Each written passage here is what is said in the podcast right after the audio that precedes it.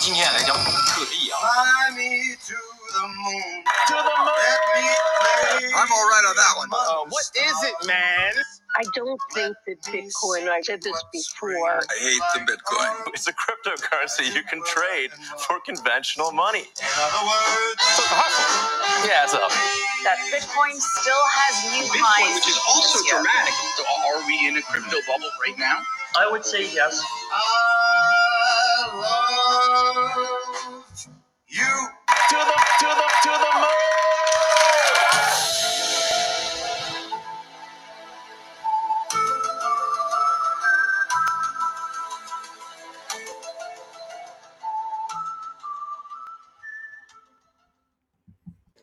家好，欢迎收听比特币轻松聊，我是王守海。现在时间是二零二一年五月二十七号下午十点二十六分。那今天片头曲感谢我们的群友三瓦他提供的。那我诶还不错，蛮特别的，就是把把马爸爸跟一些音音乐都把它结合在一块。OK，那呃要一样报报个币价。这个例行公事。好，首先比特币四万呃两百八十元，以太币两千八百六十三元，BNB 三百八十五元，狗狗币狗狗币零点三四多。OK，那从我们上一集到现在啊，也过了，我看一下，日一二三。四哦，五天，对，那这五天其实币价有回暖，就是有往上涨。好，那我们其实上周六录完，隔天都还杀声隆隆啊，睡梦当中杀到三万一，然后后来才弹上来。那弹上来之后，这这两天呃持续的回弹，大概在四万四万多出出头，四万多这边那。就稍微有点开始震荡了，那因为在四万二、四万三这边啊，有一个最大的一个压力，那是一个密集套牢区，然后也是一个呃颈线的位置，所以这边它会震荡一阵子，然后再看看，要是再看它怎么表演啊。那剧本有两种，一种是就是往上突破嘛，另外一种是可能颈线过不了就往下往下跌，这两种剧本，那两种剧本。各有各的说法，因为我认识的朋友一些老韭菜就各有各的看法。有人说已经完蛋了，熊市，快逃！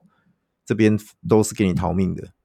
那当然也有人是比较乐观的哦，他说啊，OK 啊，之前三万跌到三万已经交代完了，交代完这个呃所谓的嗯这一波修正。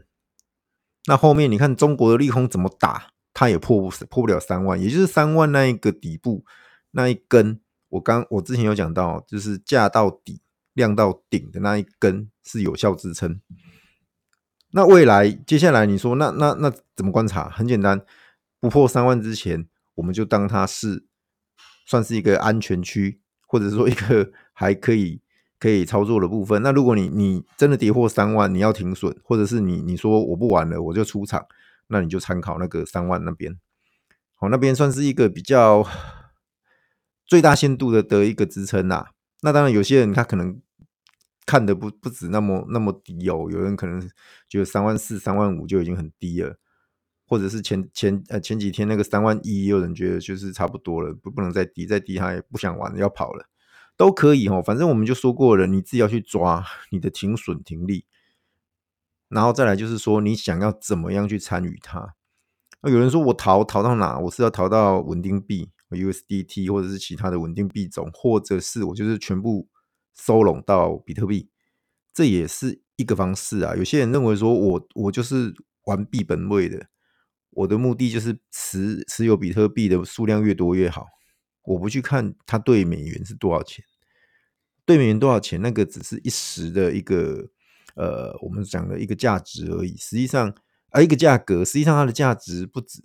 嗯，有人说现在三万多四万，好便宜哦。有人说好贵哦，比特币凭什么？好，所以一个价格背后代表的是人们对它的认同与不认同。是每件事情都一体两面的啊，所以大家可以去思考一下，说，哎，那接下来到了这个呃，算是蛮关键的位置，我在四万上下这边，那你要你的操作要怎么做？记得我们在上一集有提到说，呃，不要杀低，你那那你杀低没意思，而且会被笑。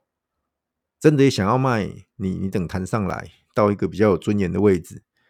那我不知道现在这个四万是不是对你来说是有尊严的位置，我不晓得，或许是也或许不是哦。那有些人说啊，海哥，我成本还没到，我成本好高，六万三，六万。那现在你四万，我根本卖卖不想卖啊，卖不下手什么的。那我有讲过了，如果你有你你有资金的话，你有配置的话，理论上你你之前三万多的时候去加码是合理的动作。或者说去去所谓的呃买进，呃我不喜我不喜欢用摊平啦，因为我觉得你每一份买进去每一份的成本就是每一份的成本的啊。有些人很奇怪啦，就是譬如说买在六万，然后再买再买一份在三万，就硬要把它加起来除以二，然后说哦这成本在四万五这样子。我觉得我觉得不能，我我我是不会这样算的，因为我觉得每一份就是每一份的成本，你把它分开来看，或者说你有办法去去做一个记录，那你就知道说哎什么价位你买进多少钱，然后。呃，放了多久？时间也是一种成本啊。如果我昨天买，今天卖，那它有涨百分之二十，那我觉得这百分之二十很大。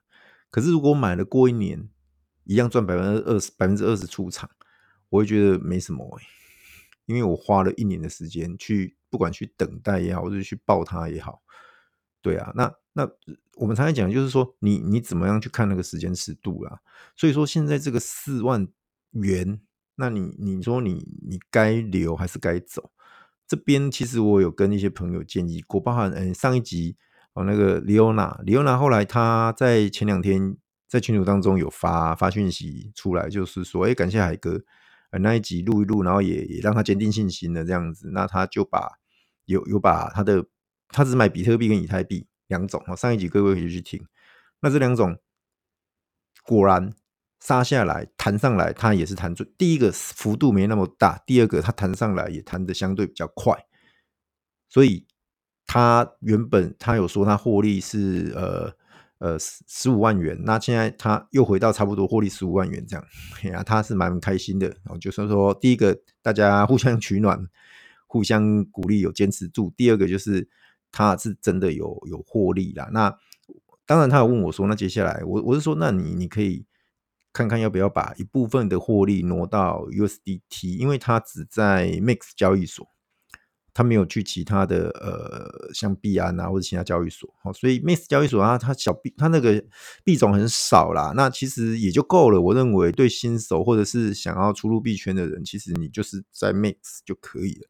那那我是说，你就把把你的获利摆在 USDT，那等等着看哦。那你说哇，万一我挪过来？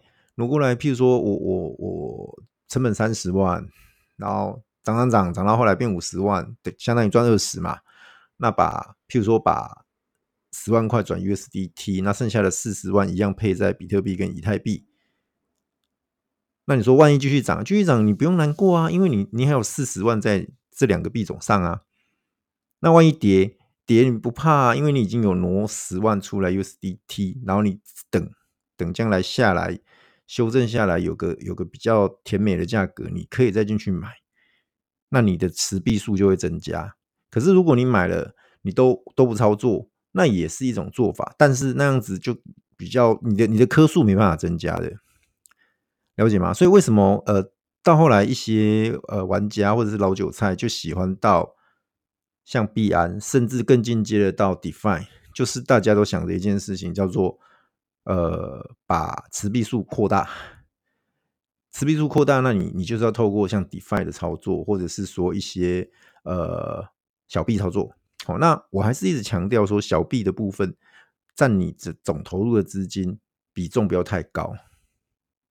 一般新手甚至我觉得都不要碰是最好的。那当然你，你你就是受不了诱惑，你说我就是想要赌赌看，可以百分之十，最多百分之二十。然后你单一只小币，你不要放超过百分之五，这样了解吗？假设你有一百块，你拿二十块出来玩小币，那这二十块你你拿来买小币的钱不能超过五块，相当于你最多就是分配到三到四只小币，然后各五块五块五块这样子。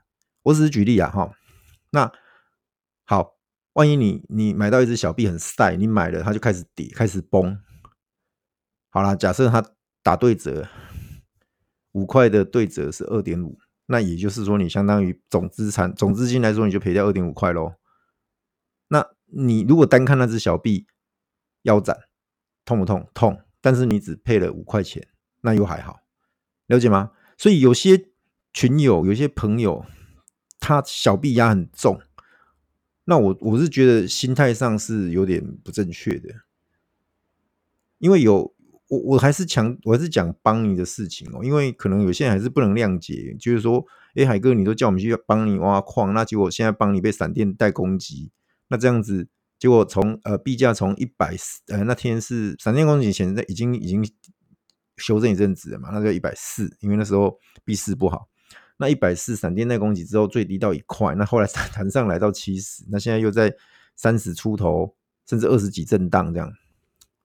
币价比较疲软，因为它有一个补偿方案，大家拿到补偿的币就会想要套现卖掉嘛，所以它币币价势必会整理一阵子。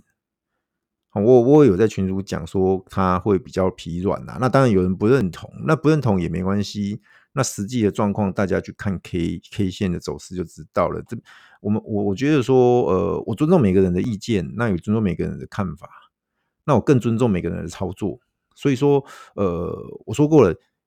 建议每个人都能都能提看法，每个人都能提，但是真正去打开你的呃，不管是电脑或者手机，然后去操作、去下单的人是你。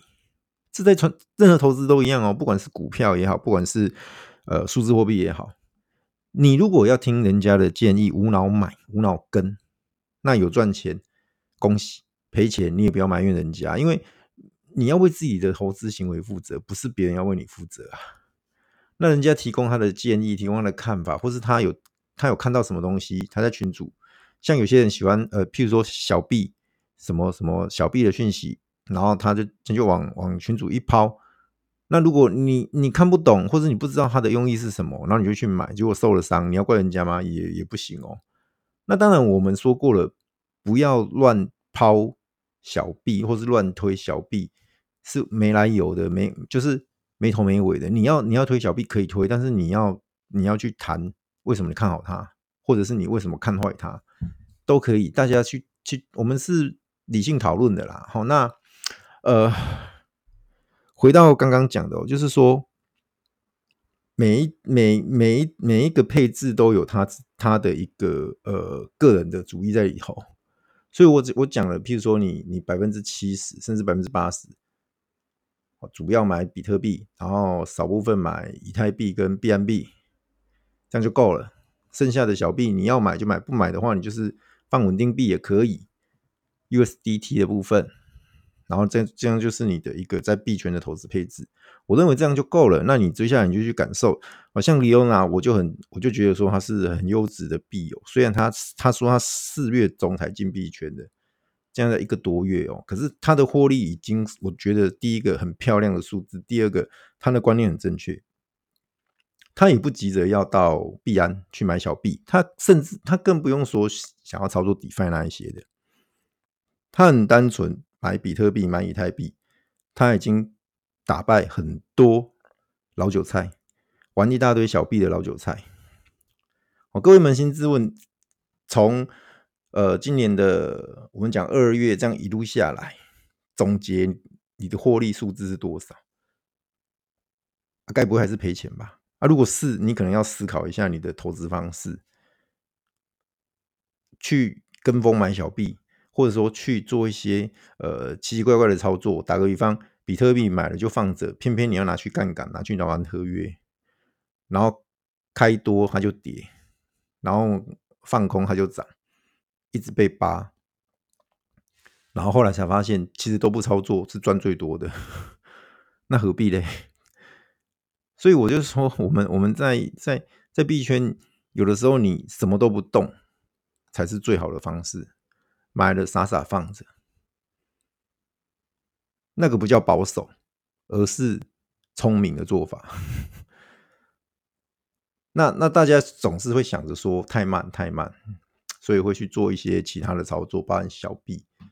包含像呃合约，包含像 DeFi 都是。那 DeFi 我常讲它是高风险啊，它是高报酬高风险，但是低概率会发生的就是风险的部分。哦，那当然会有时候会遇到啦，就是就是我们讲的最近 BSC 好几起闪电贷攻击，那那个没办法，就是会遇到，除非你都不碰，你都不碰，那当然没有机会受到伤害。你只要你碰了，就有一定的几率，了解吗？那所以说我还是强调，包含我在群组的的笔记本我都有写，我就说 DeFi 的操作确实它就是一个高报酬高风险，但是低发生概率的一种。一种呃投资的的一个地方啦，那你自己要去，你要去看，你要去判断，你要去思考，然后你你要去想说你能承受的风险范围到哪边，然后再去根据那个风险范围你去做你的操作，仅此而已。那当然有有朋友在问说，哎，那海哥你你在呃我们群组的那个。我每周有个周报，我我投放开一个钱包，然后把钱打进去做投资啊。当然也最近因为币市修正也也亏了哦，亏了钱。对，呃，五千好像剩剩四千吧，还是不到四千，反正反正就是有亏啦。那没办法，因为我我我进场的时那时候开钱包，然后去弄这个操作的时间是比特币还在五万的时候啦。那你五万变四万，百分之二十嘛，所以对，所以我我那个总的资产来说是是亏百分之二十，没有错。那我从嗯，本来在一个池子啊叫汉堡，然后挪到所谓 Beefy 就乳牛这样子。那那有人问说，哎，那你为什么这样挪？很简单啊，就是找一个年化相对比较高的地方，然后它是自动复投，就机枪池。好，那机枪池的话，呃，我们之前常讲的 Beefy，然后帮你跟所谓的 Auto 这三个地方。那那帮你最近的单币池，尤其是这种主流币种的，那种年化相当糟糕，很低很低哦。那它在闪电贷攻击之前就已经这么低了啦，所以我也不认为说是因为大家都都不把钱放进来导致的。那对我来说，我当然是把资金放在相对比较高年化的地方。好，所以我看了 Auto 跟 B F 之后，我觉得就是 Beefy。好，那 Beefy 因为它有时候会有有人去增强它，就是你可以再把你在 B Beefy 挖，譬如说我在外面挖比特币放在那边去做流动性挖矿之外，我可以再进到它的增强池里面，再领另外的一个呃新的小币种这样子。哦，就等于说有多一点点的 bonus。那这个我就觉得诶还蛮有趣的，所以我去我去那边。那其实 Auto 也是不错的池子哦，各位不要小看了 Auto。Auto 它币价很高，矿币来说啊，它一千多，快两千嘛。那 Auto 其实它是 BSC 版的的那个 YFI 哦。那 YFI 其实呃之前很飙啊，之前曾经飙到快十万啊。所以各位不要小看小看 Auto 哦，只是它现在币价看起来袅袅软软的啦。那那我我说过了，贵的矿币你就去挖它的矿，然后拿它的那个矿币。拿了，譬如说像 Auto 有单币池，就是 Auto 挖 Auto，你可以投进去。那当然你也可以套现，这是看在你个人的想法跟操作。如果你看好这个矿币，你就是是持续复投；如果你不看好它，然后你就是呃把它去拿去累积一个份额，你拿去卖掉，仅此而已。看你个人的想法。哦，那说哇，海哥说 Auto Auto 有有机会，Auto 潜力耶，我来买。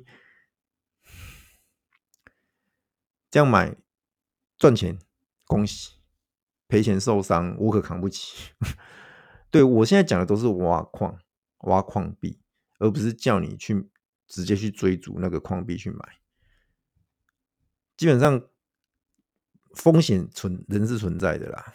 好像虽然它有上币安，但不是不代表就是不会有有状况。我先讲所有的矿池都有可能会被攻击，都有可能会被。骇客害都有可能哦，那你承不承受得起？如果你承受不起，或者说你觉得你你不想承担那个风险，或者是说你今天没那么幸运，今天是帮你，今天是因为他的爸爸、他的靠山够硬、够够有力，他才撑得下来。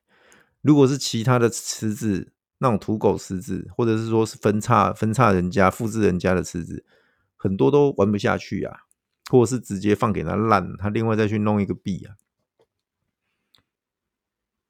邦尼的部分不用太担心，陪他走完九十天，他后面还有 QFI 空投，QFI 代币，包含他今天开了呃无偿彩券的的池子，当然他先开 Cake。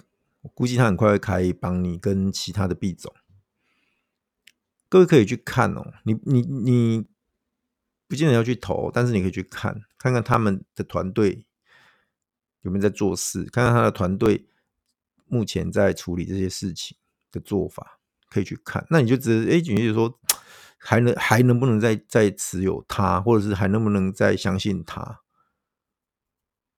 我不敢说帮你接下来就是一帆风顺哦，我也不敢说帮你就就没事喽。哎，搞不好还有第二次的攻击，第三次的攻击哦，搞不好哦，我不知道。哦，也当然也有人说最最危险的地方最安全啊，因为他被攻击过了，所以他把漏洞补起来，也未必哦，所以很难讲的。好，那我说过，如果你真的真的就是承受不起这些的话，那很简单，把这些小币都卖了，集中到比特币。然后你你就放在你钱包就好了，剩下的操作都免了。不管是 DeFi，不管是中心化交易所的，像币安宝那些那些你都不要碰，你就是放在你自己钱包最安全。中心化交易所都还有可能会被会被害，会被盗，或者是它本身什么操守问题之类的都会有可能哦。但我不是说必然有这个问题，我只是说都有可能。那你你要去跟他赌吗？那如果你不要，你就是很简单，集中到你的钱包。然后换成呃比特币，当然以太币也是可以啦，就是一部分以太币，然后放你钱包，最保守也是。我刚刚讲了，看起来最保守，但是最最聪明的做法，这样子。OK，那呃前面讲比较多，算是碎碎念啦。那 接下来我们谈一些比较 正经的哈，就是嗯、最近台湾疫情很严重，那各位朋友应该感受到那种无形的压力啊。电视一直爆，然后那个数字一直攀升，然后又有什么呃校正回归啊什么的，那就把大家弄得很紧张。然后最近这几天又在炒疫苗，对，那那我们在讲说，哎，你譬如说你的你很你去接触到一些病毒，那我们会接触到病毒的机会，其实最直接也是最快就是钱、钞票或者是硬币。各位知道钱其实全世界里面。算是很脏的东西，数一数二的。一张钞票这样子，几百个人流通来流通去的，摸来摸去的，那其实钱是很脏的啊。大家知道钱的寿命有多长吗？百元钞大概是一年左右，因为百元钞用的比较频繁。五百元的话大概是两年啊，那一千元的话大概也是两年寿命。所以，那钱包那钱钞票的话，很容易因为就是譬如说在拿的过程当中被撕毁、被弄脏，或者是呃譬如说放口袋拿去洗洗洗洗洗烂掉了之类的，都有可能。纸钞，所以说其实纸钞的成本很高，印制成本跟管理成本很高，所以最近很多国家在推数位的货币，数位美元、数位人民币。那台湾听说也有在研究哈，台湾的数位新台币等等，包括南韩也有他们自己在的数位的一个法币啊哈。那其实如果真的数位化，这些钱就省下来，印钞的钱跟管理的钱省下来，那也少掉了呃钱直接这样子接触收钱找钱的一个呃我们讲的可能的传染跟感染。好，那数位化之后，其实很多事情就就不一样了。很多事情就是从传统的方式又走到另外一个层次。那有人会说啊，其实这也没什么了不起啊。像对岸有所谓的呃支付宝，或者是所谓的微信支付，对，没有错。好几年前中国就有了，而且他们大力推所谓的呃支付宝或者是微信支付。那微信支付方便到你有手机，我有手机，我们就能交易了。也不用透过银行，也不用透过什么第三方验证，都不用，信用卡要刷卡银行确认，他都不用，他也不用刷卡，他就是你有手机，我有手机，我开 QR code，你扫了，扫完之后你把钱发出来，然后我这边立马就收到确认，OK，然后你要买菜，OK，抓一把菜走，你要买鸡，OK，抓一只鸡走，就那么简单。所以路边摊也也可以用微信支付，卖菜的也可以用微信支付，那更不用讲一些店面了，那更能用，就是这么简单，这么直接。不过，呃，微信支付或者是支付宝，它是绑银行的，也就是说，你要绑绑定一家银行，然后里面有钱，然后你把钱转到你的呃这个微信支付的户头里面，然后才能做刚刚我讲那些那些操作跟交易。它还是跟实体货币有连接。可是，如果真的完全数位化，那就是完全的数位化，它没有所谓的呃，像你要绑一个呃银行啊，或者绑一个所谓的呃支付的一个。第三方了哈，那当然那是理想，可是实际上，这所谓的央行数位货币，这些不管是什么国家的，它就是中心化的。那中心化就涉及到所谓的储备的问题。你一块台币，呃，一块的数位新台币对应到一块的新台币，真实的新台币吗？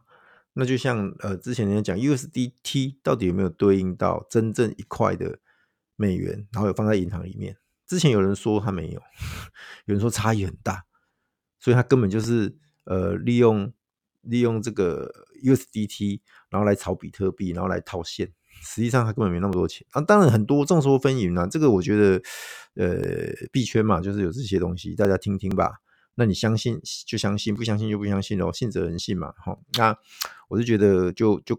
依我们来说，我们只能选择相信啦。否则，如果那个体系崩溃，基本上对比特币也是有影响的啦。起码，起码短期内的影响是有的。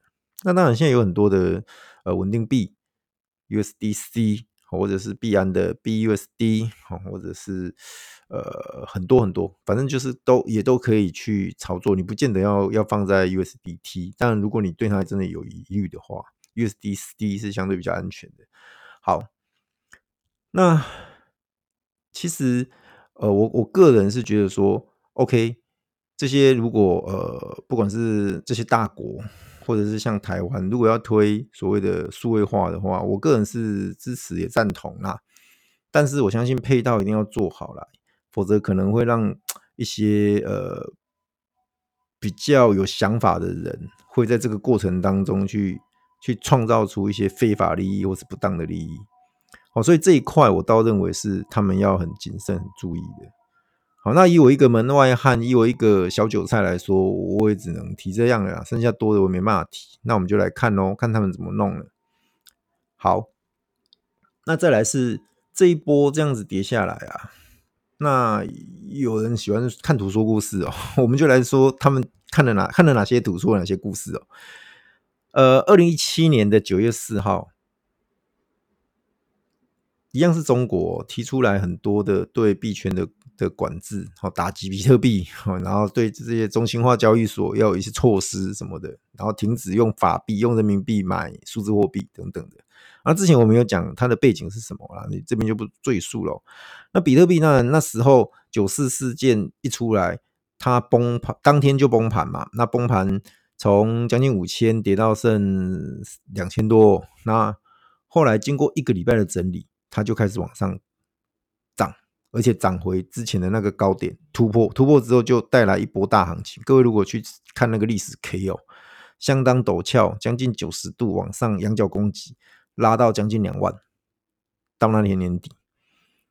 所以有人是看好这一波的呃，我们讲的，不管是五一九事件也好，或者是后来的。上周五啊，上周五是五二一的事件也好，反正就是就是呃，这个修正大家看就觉得说，诶，一个大概一个礼拜的整理就会往上，而且会涨得比之前还高。之前的话是将近六万五，所以各位听起来，诶，还好像蛮诱人的哦，很有期待感。这是一个。那另外一个说法是说，呃，比特币第二次减半之后，在二零一七年的七月十六号。当天也是杀到一个低点之后开始往上，也就是大涨。那这边有人去算第三次减半到五月十九刚好是第三百七十二天。那第二次减半到二零一七年的七月十六，刚好也是第三百七十二天。好，那这这个巧合，大家就就会联想到，那接下来，嗯，会不会又像当年一样往上涨？不晓得。我说了，这个是看图说故事的，这个是一个某种巧合来说的。好，那。不是讲我我我不预设立场啦，我只是把哎有看到这个有趣的的的数据、有趣的资料拿出来跟大家分享。那实际上会怎么走，我们就等着看吧，期待吧，或者说等着看吧。因为我我我说过了，剧本很多种啊。哦，那你你想的跟我想的，跟那些鲸鱼大户想的，大家的想法、大家的看法、大家的的思维模式。不尽相同，那接下来会怎么走，或者说剧本要怎么演，那就看哦，看大家的操作跟大家的判断。我常常讲的这件事情，你知道，我知道，鲸鱼大户也知道啊，四万三是一个很大的压力，他们也知道啊，那他们会怎么做？来一个假突破真拉回，而且一口气跌跌破三万，有没有这个可能？我不知道，或者是突破之后就真的就往上了。就是像教科书那样突破颈线，回撤颈线不破，直接往上攻，有没有可能？也也有可能哦。剧本很多种啊，那就看看这些鲸鱼大户要怎么表演。那对我们来说，其实呃这边就是管好你的配置，做好你的配置，然后把各种剧本你都想好来，去推敲一下。A 剧本发生的时候，你会做什么准备跟什么操作？B 剧本发生的时候，你会做什么准备跟操作？你现在就去想，那甚至你可以提前部署，不见得到它有真的有发生再来。哎，打个比方，现在四万，哎，或许你就可以开始调你的配置啊，调相对保保守的配置也可以啊，或者是调稍微中庸一点、偏积极的也可以啊。这个没有没有答案的，你因为你不要说啊，那海哥呢？你现在怎么配置？这个没有答案的。但是我我的参考配置，你可以去看群组里面的参考配置。那边我都有写，而且我我我那边我连钱包地址都打上去了，所以如果你要去查，都查得到。哦，我那边不会说去啊去偷改啊，或者是说什么啊偷偷把钱提走啊，我不会做这种事的，各位放心哦。我就是在那个钱包，当时我是放五千美金进去的，就是呃，一方面提自己的的看法，自己也是去操作，然后操作把那个结果不论好坏给大家去看去参考。啊，如果呃操作赔钱，那大家就当做笑话来看嘛。啊，如果赚钱，诶，大家可能也不用给我，不用给我什么赞美啊。这个就是操作，哦，每个人的操作，哦，只是让大家去看说，诶 define 大概是怎么玩，那我是怎么操作的，仅此而已。然后我也没有说我比较厉害，我更没有说我一定赚钱的，没有这种事。所以你要跟单的人，你自己要负责自己的那些成败或者是盈亏。我没办法帮你负责，我也没办法去帮你做任何的保证，我纯粹只是跟大家做一个分享而已，这样了解吗？好，那呃，时间来说也差不多，最后还是一样，我觉得有些事情可能还是要跟大家做一个宣传啊，就是现在这几天群里有一位叫 Money 的哦，Money 的大大他。在推呃卤空头，那卤空头其实我在早期的节目有讲过啊，就是相当于是一种零成本的概念，然后可以去拿到这个呃一些小币，新发行的小币。那你说怎么那么好的事情？其实卤空头这件事情是在二零一七年的开那时候开始的。那为什么会有这个卤空头？因为呃二零一七年那时候是 ICO 的一个全盛时期，可是后来 ICO 因为存在很多的诈骗。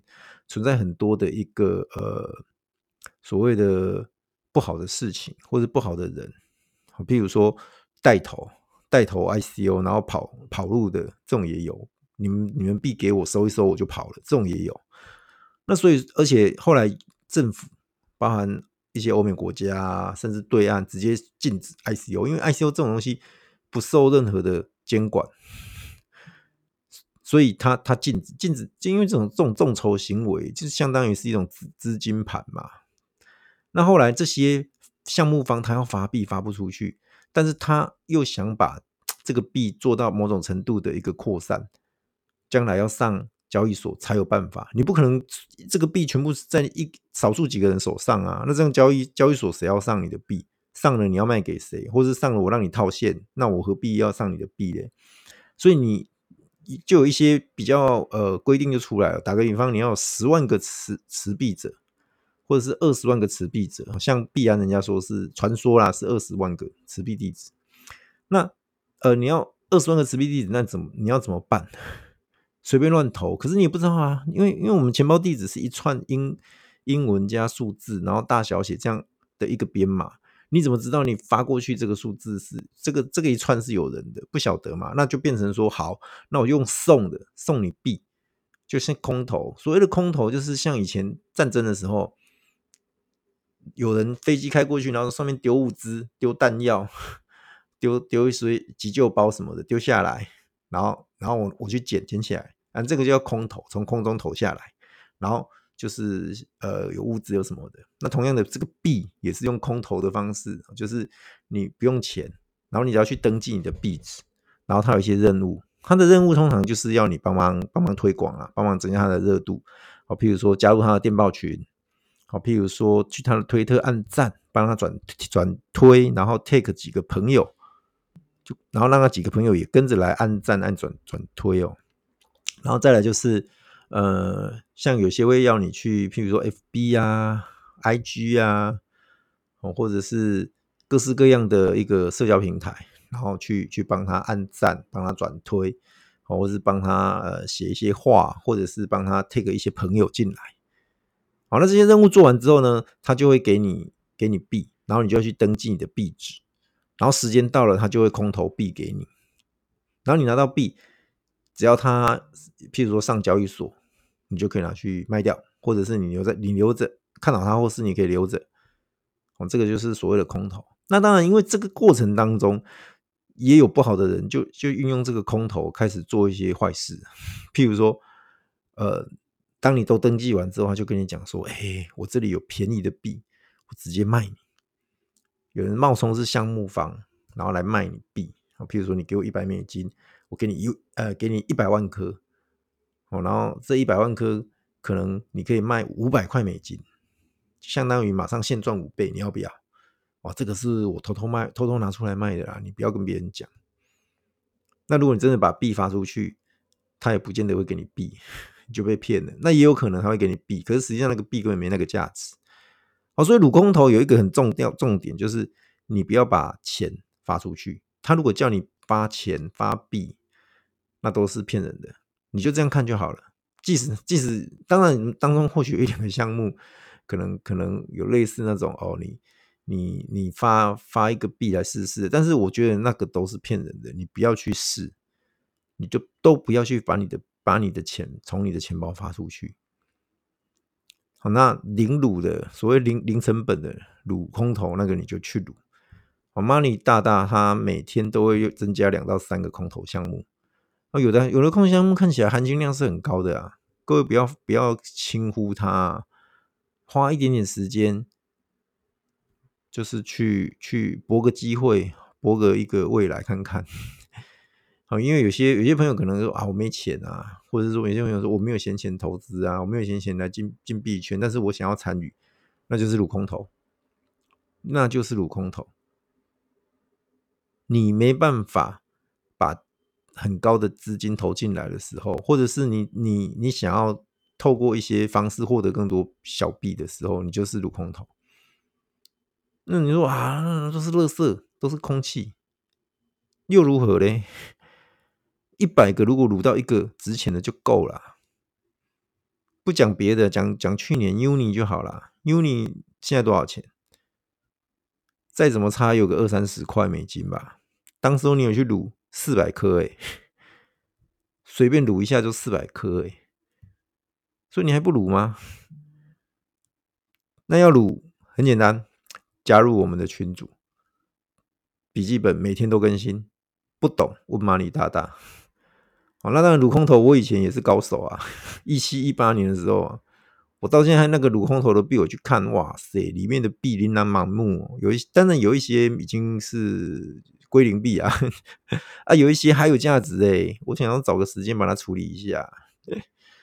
对啊，所以说不要不要小看哦，不要小看哦。那你只要花了时间，将来都有机会，相当于是是会开花结果哦。所以不要太不要太小看它。那记得啦，第一个不要把钱发出去，第二个个资要要要小心哦。万一要你留很多个资啊，甚至要什么护照什么的，我觉得那个就就不要碰了。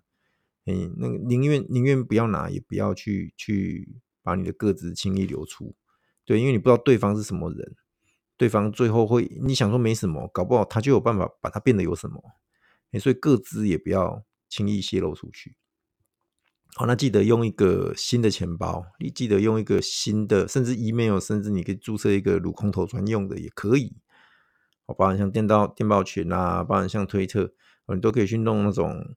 专门撸空投用的，我我是觉得，如果可以的话，嘿，你尽量把你跟你真正日常生活在用的有一个区隔啊，因为撸一撸，你也不知道说人家会不会把你给害了、给盗了之类的，不晓得，所以要小心，真的要小心。OK，那节目就到这边，今天就比较偏闲聊的部分啦。那同样的，这周末礼拜六，如果没意外的话，我们还是会开 Clubhouse。那如果你想要来跟我们一起聊聊，或者有什么问题要问的话，可以在这个礼拜六加入我们的 Clubhouse。那记得加入 Clubhouse 节目之前呢，你怎么得到这些讯息？那就是加入群组。所以记得赶快加入我们的赖群。那每天都有很多的大大都是神人在上面聊。那有问题问。都一定有人回答，我不见得有时间可以及时回答，但是其他的热心的大大会会回答你，哦，所以不要害怕，币圈没那么难，数字货币也没那么难，那你要找到对的人教你带你，那我们都是无私的，也是也是好人啊，大部分人都是好人啊，不是大部分人啊，应该说群组内的人都是好人，坏人都被我踢走了这样子。OK，那呃，今天节目就到这边，记得帮海哥按赞。分享给你的亲戚朋友，大家一起来听海哥的节目，感受数字货币的魅力与威力。OK，节目就到这边，谢谢大家，拜拜。